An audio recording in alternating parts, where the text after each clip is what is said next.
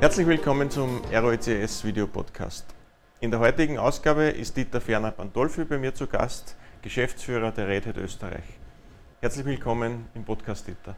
Vielen Dank, freue mich auf das Gespräch. Ja, Dieter, äh, zu Beginn, ich würde dich gerne bitten, äh, dich ein wenig vorzustellen für, für alle, äh, die dich noch nicht oder nicht gut kennen. Dieter Ferner Pandolfi, bin seit äh, geraumer Zeit Geschäftsführer bei Red Hat in Österreich, leite die Organisation. Wir sind ca. 67 Mitarbeiter am Standort und betreuen unsere Kunden und Partner vor Ort mit der Unterstützung äh, aus EMEA, aber auch aus den globalen Teams zu vielen Themen, die wir heute ganz bestimmt ansprechen werden. Hybrid Cloud, Automation, OpenShift, das heißt äh, Development oder, oder Modernization of Application Development, das sind so die Themen, unsere Schwerpunkte.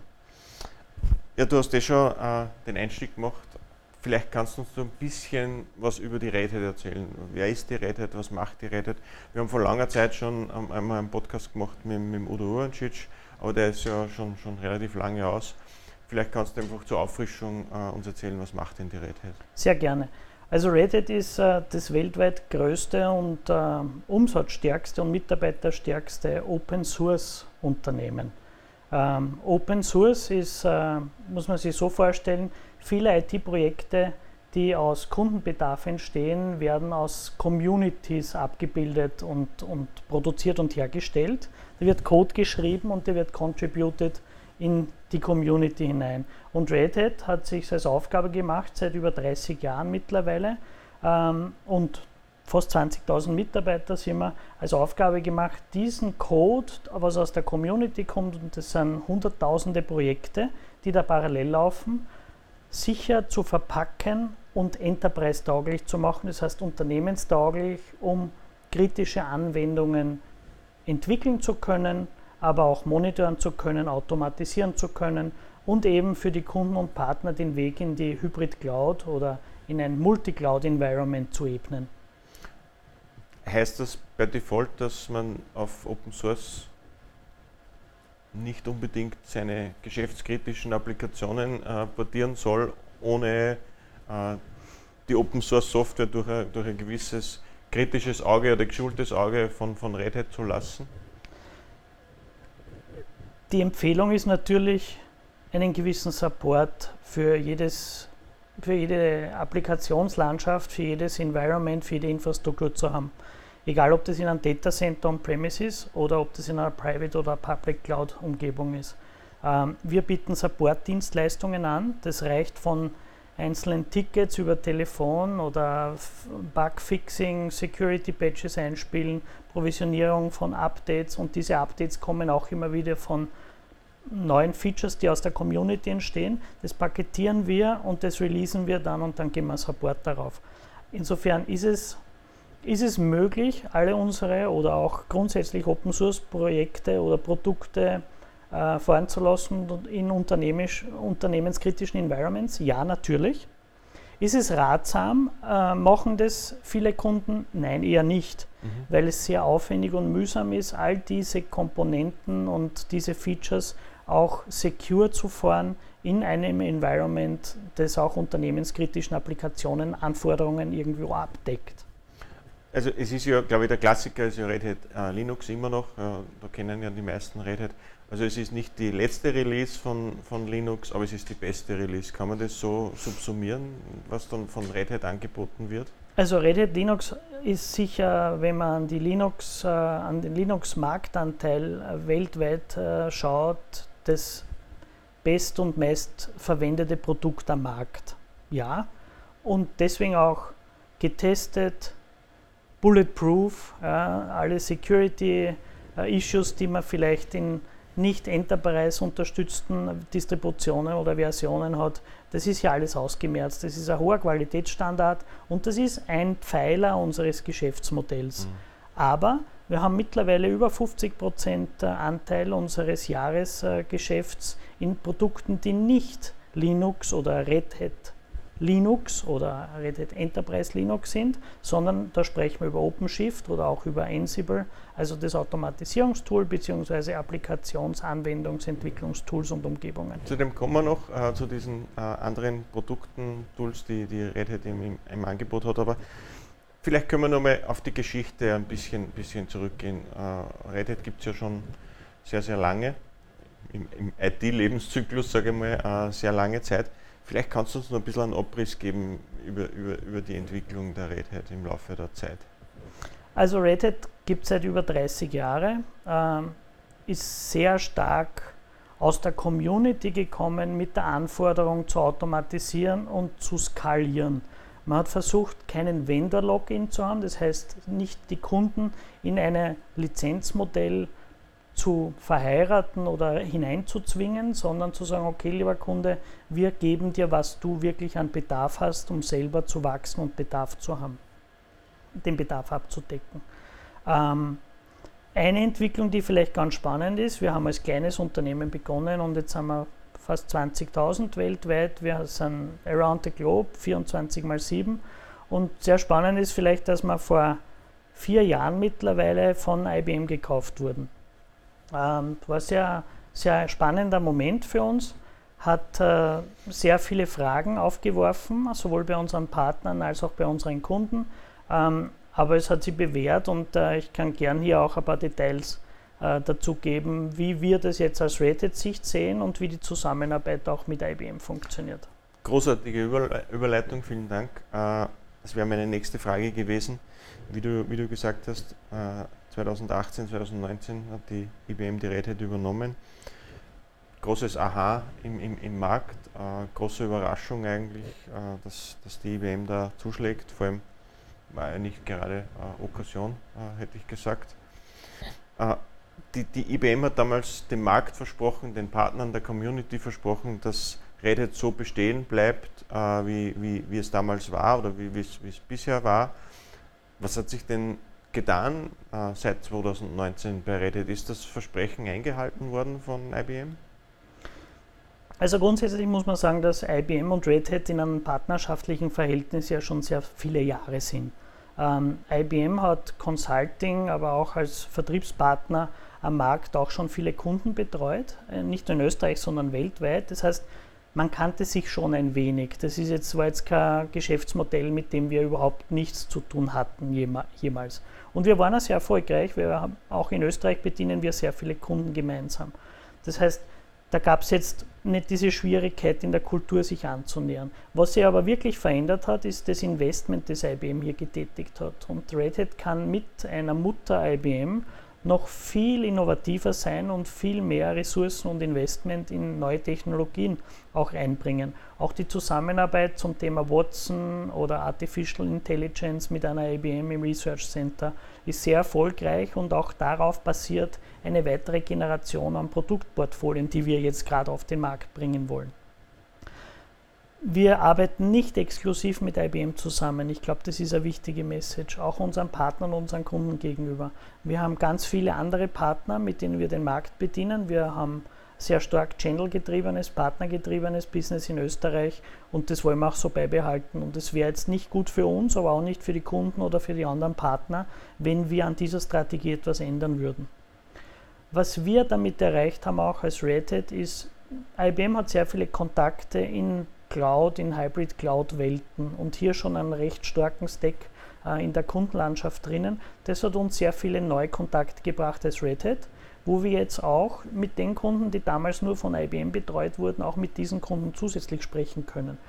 Ähm, haben wir noch immer eine rote Farbe als Red Hat oder sind wir schon violett oder blau gefärbt? Nein, überhaupt nicht. Wir haben unser eigenes Office, unseren eigenen Standort wir stimmen uns so wie mit allen anderen Partnern auch ab mit einer IBM, aber das war es dann schon wieder. Ja. Und, äh, und das, wir geben eigentlich sehr viel zurück Richtung IBM, wenn es um Kultur geht, um Open Culture, um Diskussionsbereitschaft, um das Teaming miteinander, um äh, ähm, und, und, da lernt, glaube ich, eine große IBM sehr viel von Red Hat und ist sehr froh, uns auch gekauft zu haben. Nicht nur für, wegen unserem Lösungsportfolio.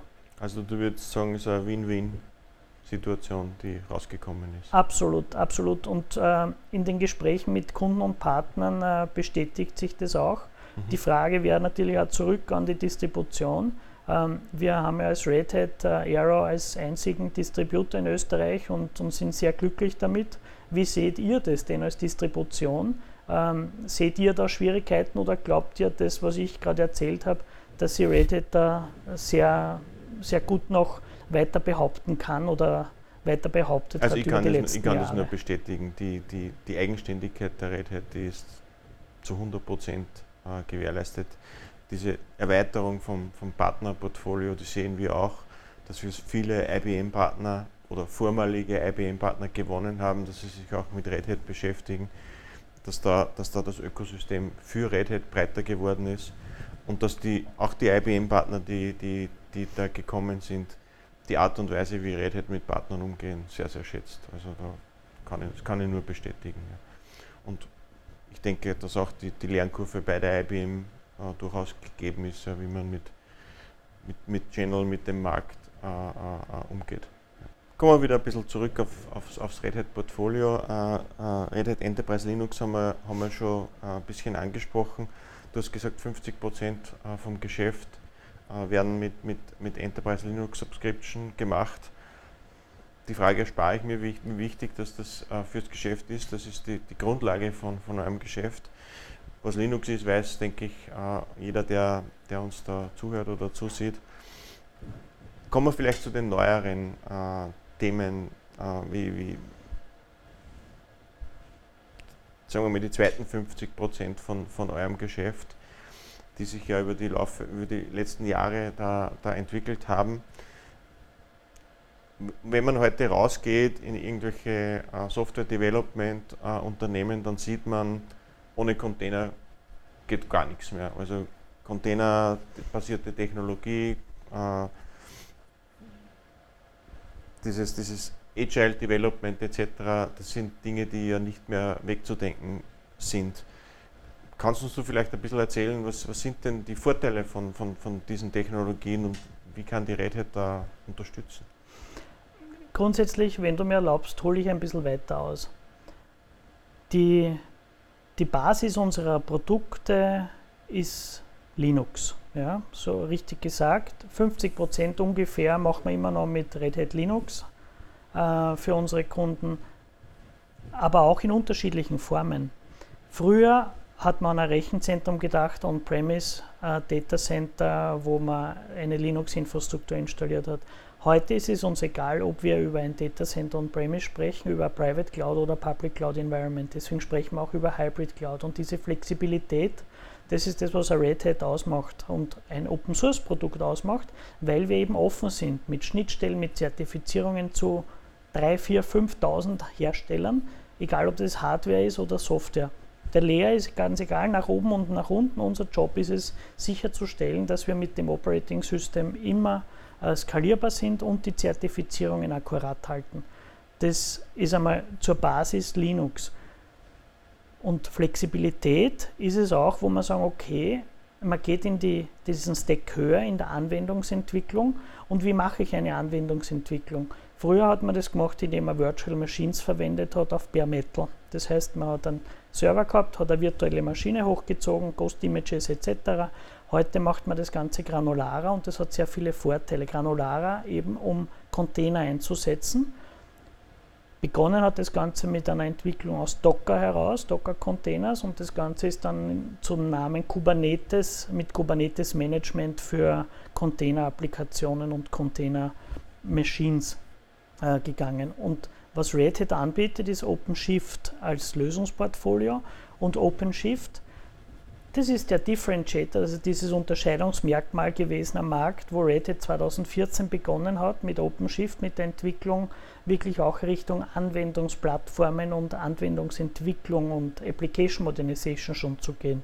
Ähm, wir schaffen es mit dieser Kubernetes Management Plattform OpenShift wirklich hybrid über alle Plattformen für unsere Kunden möglichst skalierbar und möglichst flexibel und möglichst sicher die Applikationsentwicklung voranzutreiben.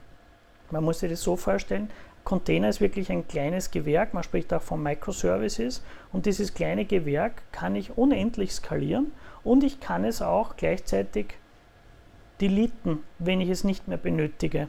Das heißt, im normalen Container Daily Business verwende ich einen Container nicht über viele Jahre und habe das dann in einem Storage liegen und muss irgendwelche Hardware vorhalten. Das brauche ich nicht, weil ich verwende einen Container nur so lange, wie ich ihn wirklich benötige, um ein Workload, um ein Work Compute Power abzubilden und dann cancel ich und delete ich ihn wieder und habe das Ganze wieder frei für andere Applikationen oder für andere Workloads, was das Ganze viel effizienter und Kosten, äh, niedrigere Kosten einfach für die Kunden und Partner mitbringt. Also speziell im Cloud-Umfeld ist es ja das um und auf. Je, mehr, je länger was läuft, umso, umso mehr Kosten verursacht es. Und wenn jetzt der Container poppt auf, arbeitet das ab und, und, und geht wieder weg. Und so lange bezahle ich halt auch nur die, die Computernutzung ne, in der, in der Ab, Cloud. Absolut richtig. Also ich bezahle nur dafür, was ich auch wirklich brauche und was ich verwende. Mhm. Nach diesem Prinzip.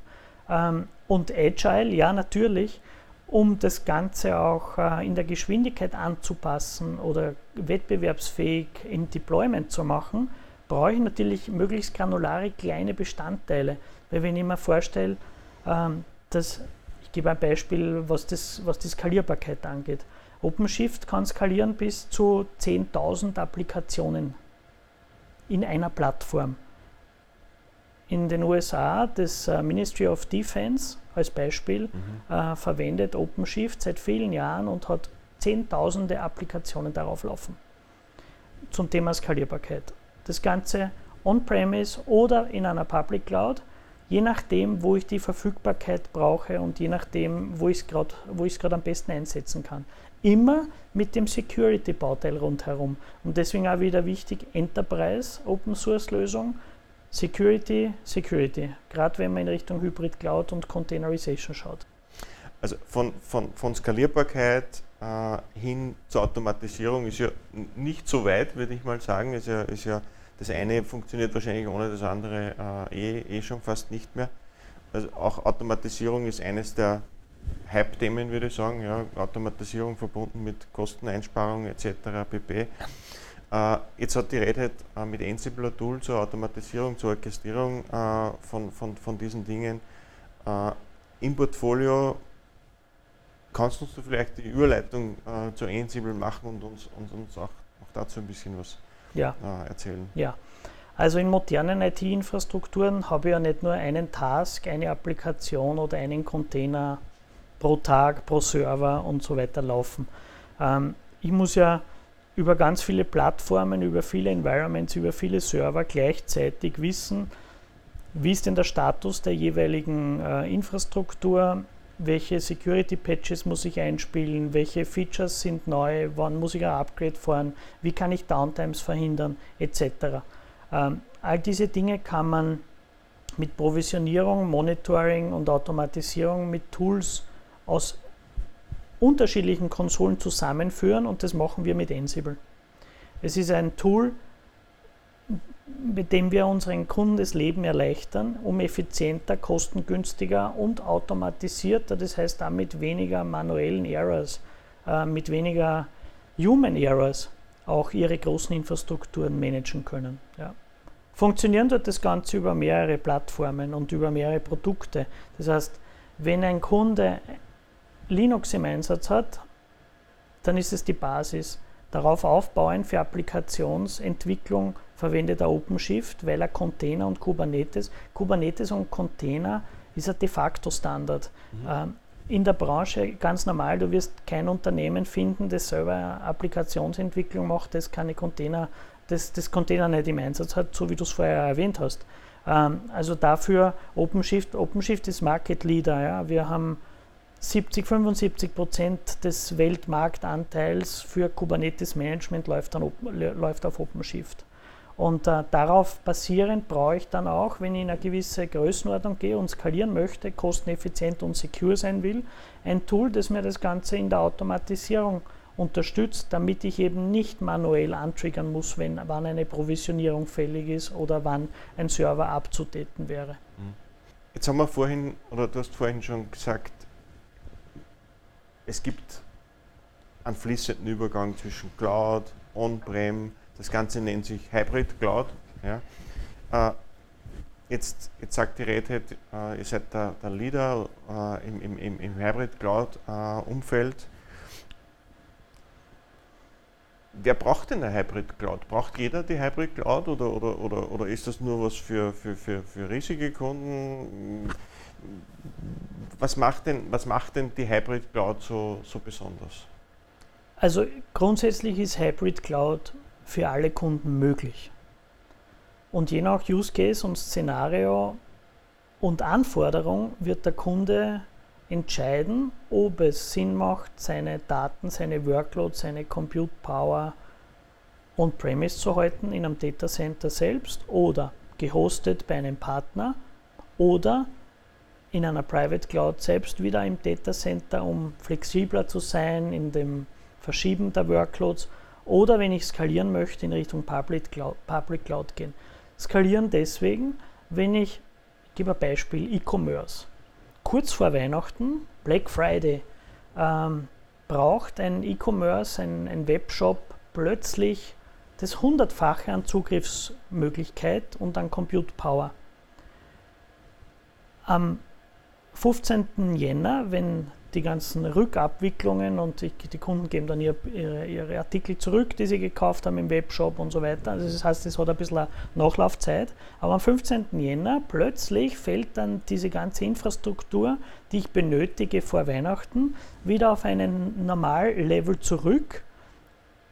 Und ich brauche keine Infrastruktur und Hardware vorhalten, um trotzdem das Business so aufrecht und erfolgreich managen zu können, wenn ich eine Public Cloud zum Beispiel verwende und diese Data Power und diese Workload Power auslagere für einen gewissen Zeitraum. Und ich bezahle auch nur diesen Zeitraum, wo ich diesen Overload habe. Und diese Dinge zu machen, sicher zu gestalten, das ist die Red Hat Hybrid Cloud. Und das ist, das, ist, das ist unser Job mit unserem Portfolio. Also wir haben ja nicht nur Lösungen, die wir an Kunden bringen, sondern wir haben auch eine sehr gute Consulting-Mannschaft und wir, wir bieten auch Trainings an.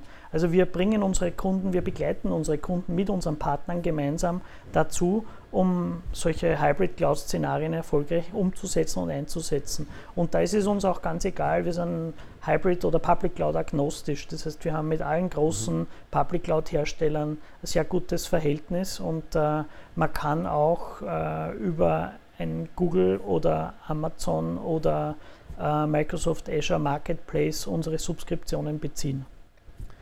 Jetzt sage ich mal, Hybrid Cloud ohne Lizenzmodell funktioniert nicht. Äh, ohne Lizenzmodell, das diese Dinge auch abbildet, dass diese Flexibilität auch abbildet, dass diese BPIUs, äh, GrowSU oder BSU Grow oder wie diese ganzen Modelle auch, auch heißen, äh, in einem Lizenzmodell abgebildet werden können. Der Service Provider, der, der seinen Kunden betreut, der, der Partner, der seinen Kunden betreut, betreut der, muss, der muss dazu in einem Programm bei Hat angebordet werden in dieses Service Provider Lizenzprogramm, äh, um diese flexiblen Lizenzierungen äh, machen zu können. Ja. Kannst du uns da vielleicht auch noch ein bisschen was erzählen, wie das Service Provider Modell denn, denn ausschaut? Äh, bei der Red Hat? Sehr gern. Wir sprechen in der IT immer in Abkürzungen. Wir nennen das CCSP. Ja. CCSP heißt, und das ist, ist deswegen erwähne ich es, weil es uh, sehr spannend ist, was da drinnen steckt. Certified Cloud Service Provider. Und Certified bedeutet, dass die Partner, die genau dieses Modell dann auch den Kunden anbieten, gewisse Kriterien erfüllen müssen, aber auch in den Genuss kommen, äh, ganz spezielle Dinge von Red Hat auch äh, zu bekommen, was andere vielleicht nicht kriegen würden. Also, wir sind sehr stark, was Onboarding angeht. Das heißt, wir zertifizieren dann diese Partner, die so eine Lösung anbieten, an die Kunden und die müssen auch all diese Zertifizierungen vorweisen, damit sie überhaupt am Markt das positionieren können. Security ist da ein Thema. Das heißt, unsere Partner, die CSP-Partner sind, diese Service Provider-Partner, die sind viele Stunden und Wochen und Monate durchlaufen in einem Programm, um sich zu zertifizieren und um diese Lösung so anbieten zu können. Nur so können wir sicherstellen, dass sie auch fähig sind, die Kunden so weit zu beraten, was das überhaupt bedeutet. Pay as you go, pay per use, Das sind Modelle, die wir im Einsatz haben, die wir verwenden können, die unsere Kunden heute abrufen können bei uns. Egal, ob sie es über Public Cloud machen oder in einer Private Cloud selber einsetzen oder eben beim CCSP-Partner im eigenen Data Center gehostet haben. Also CCSP-Partner-Level ist, äh, sagen wir mal, der Stempel, äh, den die Red Hat äh, auf, eine, auf, eine Partner, auf einen Partner gibt, äh, wo man dokumentieren kann, der Partner ist ausgebildet, der kennt sich aus, der erfüllt die Qualitätskriterien, äh, die Red Hat von, von, von ihm erwartet, um auch den Kunden in der Hybrid Cloud oder Cloud Transition äh, auch, auch begleiten zu können. Absolut, und da geht es vor allem also nicht nur um, um Training oder Zertifizierung jetzt auf die Produkte, sondern da geht es auch um diese Verrechnungsmodelle. Und wir müssen mhm. sicherstellen, dass wir korrekt verrechnen, messbar verrechnen und äh, gerade in Public und, und, und Hybrid Cloud Modellen ist es wichtig, da eine ganz strukturierte Vorgehensweise zu haben und diese Partner werden soweit zertifiziert und geschult, um das wirklich im Namen von Hat auch an die Kunden verkaufen zu können. Jetzt muss ich noch ein bisschen Eigenwerbung betreiben, weil das Ganze funktioniert ja über unsere Cloud-Plattform, über die Aerosphere. Dieses CCSP-Programm ist ja äh, abgebildet in Aerosphere, das heißt jeder CCSP-Partner kann, soll aus unserer Sicht die Aerosphere dazu verwenden, um die Abrechnungen auch äh, entsprechend äh, zu gestalten. Vereinfacht auch vieles äh, vom Reporting, vom Metering etc. pp. für die, für die Partner. Absolut, äh, kann das Kompliment wirklich zurückgeben. Aerosphere funktioniert. Ähm, es ist sehr erfolgreich im Einsatz. Wir wachsen hier in, in überdimensionalen äh, Zahlen hier auch in Österreich und, äh, und sind begeistert, mit welcher Professionalität Aero das hier abbildet für unsere Kunden und Partner.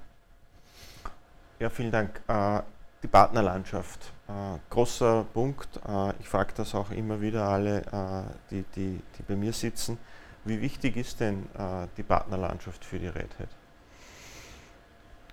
Das ist das Um und Auf, überlebenswichtig. Ja? Also wir, wir gehen jedes Jahr einen Schritt weiter, um, um wirklich alles über Channel auch abzubilden. Es gibt noch ein, zwei, drei Kunden, die direkt Verträge haben, aber auch das ist ein ganz wichtiger strategischer Punkt. Wir möchten, dass die Kunden von unseren Partnern betreut werden in einem höchst professionellen, äh, langfristigen Ausmaß. Und, äh, und wir sind auch sehr stolz auf unser Ökosystem und es funktioniert hervorragend und äh, wir werden auch nicht äh, in Richtung Direktvertrieb investieren in Österreich. Wenn du, wenn du einen Wunsch frei hast an die Partnerlandschaft, was, was wäre denn so ein Wunsch, äh, den du den Partnern mitgeben möchtest? Bleibt uns so treu, wie ihr jetzt seid. äh, nehmt uns gerne noch mehr mit zu den Endkunden. Äh, wir sind da, wir haben eine tolle Mannschaft da in Österreich und wir haben sehr viele Erfolge in der Vergangenheit gefeiert und äh, es geht in genau diese Richtung und mit der Energie und mit diesem positiven Zugang auch weiter. Jetzt hätte ich vielleicht zum Abschluss noch eine persönliche Frage an dich. Äh, du hast ja doch schon eine längere Vergangenheit im, im, im Berufsleben. Du warst lange Zeit bei einem Partner in einer Managementposition. Du bist zu einem Hersteller oder du warst beim Hersteller, warst beim Partner, bist jetzt wieder beim Hersteller in einer Geschäftsführerposition. Wie, wie schwierig ist denn diese, diese Transition von einem, von einem Manager bei einem Partner, der, der einen sehr direkten Endkundenkontakt hat, die Projekte äh, auf, auf täglicher Basis mit seinem Team treibt, zum, zum Geschäftsführer von einem, von einem Ableger von einem Riesenkonzern mit noch einem größeren Konzern im Hintergrund. Äh, wie, wie, verändert sich denn die, die, die, die tägliche, der tägliche Job äh, damit? Man muss diszipliniert darauf schauen, dass die Bürokratie nicht überhand nimmt. Ja, also ich muss mir manches Mal äh, Stunden oder Tage auch rausschneiden aus dem Kalender, wo ich zu Kunden und Partnern mitgehe. Und das brauche ich und das mache ich sehr gerne, weil das macht mir richtig Spaß. Ähm, wir sind sehr customer-centric bei Hat und wir sind auch nicht äh, wirklich in Hierarchien aufgestellt. Wir sind hands-on und arbeiten für Kunden und Partner und ich werde jedes interne Meeting verschieben oder absagen können und da habe ich auch das Commitment von meinem Management, dass ich gern zu Kunden und Partnern mitgehe. Das heißt, ähm, es ist ein bisschen mehr an Zahlenarbeit und es ist ein bisschen mehr an Monitoring und Administration, aber das meiste ist immer noch mit Menschen arbeiten und da spreche ich von meinen, unseren Mitarbeitern in Österreich oder auch im Netzwerk in, in EMEA, aber auch zu unseren Kunden und Partnern. Mir ist wichtig, äh, Leadership sind die Menschen und äh, People Management und das hat sich nicht viel verändert. Okay. Gut. Dieter, ich danke dir vielmals für den Besuch bei mir. Äh, großartiges Gespräch, viel, viel dazugelernt. Ich wünsche uns weiterhin eine sehr gute Zusammenarbeit. Äh, danke vielmals auch für die, für die großartige Zusammenarbeit der letzten, der letzten Jahre. Und ja, Dankeschön, alles Gute. Vielen Dank. Danke fürs Interview.